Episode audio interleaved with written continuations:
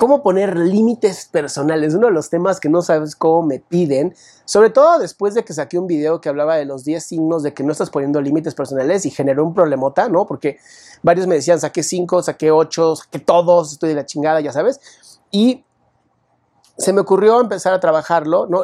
Hice algunos videos, pero híjole, son muchísimos temas y prefiero hacer un video largo en YouTube, que se une mucho más fácil y esto acelera el proceso.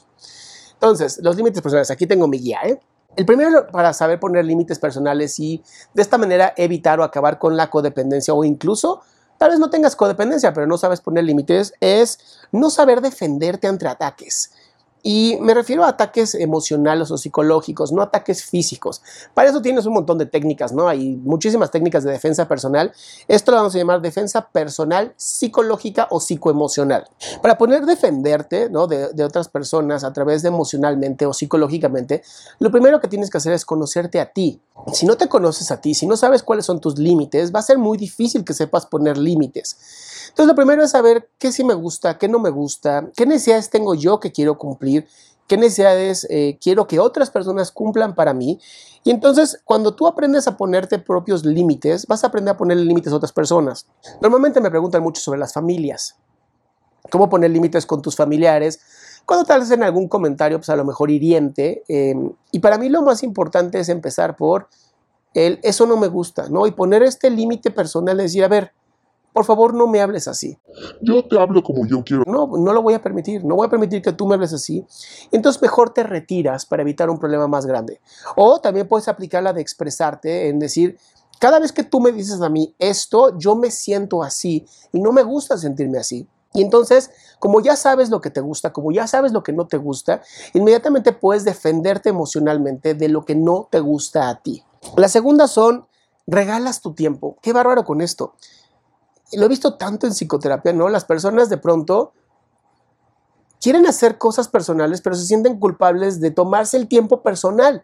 Y entonces regalan su tiempo, hacen un montón de cosas por otras personas y esto los lastima, esto te daña. El no darte tiempo personal a ti va a dañarte y vas a regalar tu tiempo a otras personas. Entonces, aprende qué sí te gusta, aprende qué es importante para ti ¿Cuánto tiempo te quieres dar? Tener una disciplina no sabes cómo te ayuda porque ya tienes tus tiempos estructurados y ya sabes cuando quieres tiempo personal, ya sabes cuando quieres compartir tu tiempo, pero ya no lo haces así abiertamente y a todo mundo sin respetarte a ti. La tercera es confluir. Esto es perder los límites yoicos y hacer lo que todo mundo quiere y no respetar lo que tú sí quieres. Para esto vuelvo a repetirlo, tienes que conocer qué sí quieres. Si no tienes ni idea de lo que quieres, obviamente las otras personas van a aprovecharse, consciente o inconscientemente, pues porque tú no sabes qué quieres, ¿no? Entonces es importante que evites confluir, que hagas lo que tú quieras, ¿no? Si te dicen, oye, vamos a comer pizza y tú no quieres comer pizza, digas, a mí no me gusta la pizza. Y entonces puedas negociar con la otra persona o con las otras personas que sí se hace, que no se hace. Es importante negociar. Otra, otra técnica que también es importante es no sentirte culpable por tomarte tiempo personal. Esta se parece mucho a la segunda y tiene mucho que ver. Cuando me tomo mi propio tiempo y si me siento culpable es porque hay una parte de mí que no siente que se lo merece. No sentir que te lo mereces obviamente te va a generar problemas bien graves, por lo que es importante aceptar que también te mereces tener tiempo personal. No importa lo, lo que los demás digan, también se vale sentir tiempo, o sea, tener tu propio tiempo. No importa si es agradable o no agradable para las demás personas, lo que importa es que a ti te sirva. Porque si tú estás bien contigo, vas a poder estar bien con las demás personas. Las personas que no saben poner límites es porque no sienten que son importantes y esto se debe a una falta de autoestima. Eh, el autoestima, lo dije en algunos otros videos, es quién eres, quién quieres ser. Mientras más lejos esté una de la otra, normalmente vas a tener una autoestima más baja. Mientras más cerca esté quién eres y quién quieres ser, tu autoestima va a ser más elevada. Para esto, eh, mientras más estés cerca de quién quieres ser, más fácil es sentir que tú sí vales y no te vas a sentir ni culpable ni que no te toman en serio. Ahora, si las personas no te toman en serio eh, con evidencia, ¿no? De que cada vez que tú digas algo no se te escucha, vas a tener que aprender a poner límites y decir, a ver, yo quiero hablar de esto, este es un tema importante para mí, te pido que me respetes. Lo que te lleva a la sexta, ¿no? Que es las relaciones tóxicas, wow. El no saber poner límites, el no saber pedir lo que quieres, te va a llevar a tener relaciones pues obviamente tóxicas. Y esto eh, se asemeja mucho a estar con gente que además te quiere controlar gente que no respeta tu espacio, gente que no respeta lo que tú quieres y busca controlarte diciéndote que lo que ellos quieren para ti es mucho mejor. Ahora, no tiene nada que ver con los papás y los hijos, en cuanto muchas veces los papás sí sabemos que es importante para nuestros hijos pequeños o adolescentes. No incluye personas adultas, obviamente. Después viene el creer que todos piensan mal de ti.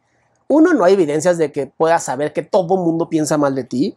Eh, puede ser que hagas cosas o que tengas eh, relaciones en donde, pues sí, la gente te ha insultado y sabes que piensan mal de ti, lo cual yo te invitaría a que te alejaras de esas relaciones porque no te ayudan para nada. Otra que es también muy importante es no compartas más de tu vida.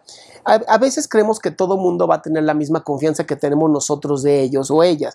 Y no siempre es así. Entonces no sobrecompartas tu vida personal a personas que aún no se han ganado tu confianza. La confianza se tiene que ganar. La confianza es bien importante que cuando tú la compartas con otra persona, esta persona sea valiosa y se haya ganado esta confianza, ¿va? Esto sí no te va a llevar a sentirte como una víctima. Ya estamos acabando, ¿eh? Este, sentirte como una víctima obviamente no te va a ayudar para nada. ¿No? Sentirte como una víctima es fácil y es este, sencillo de sentirlo porque ganas muchas cosas cuando te sientes como una víctima, pero pierdes otras muy importantes, como lo es tu propia, estima, tu propia autenticidad. Ser una víctima no te hace auténtico o auténtica, te hace ser del montón. Y obviamente no quieres ser del montón, por eso estás viendo estos videos.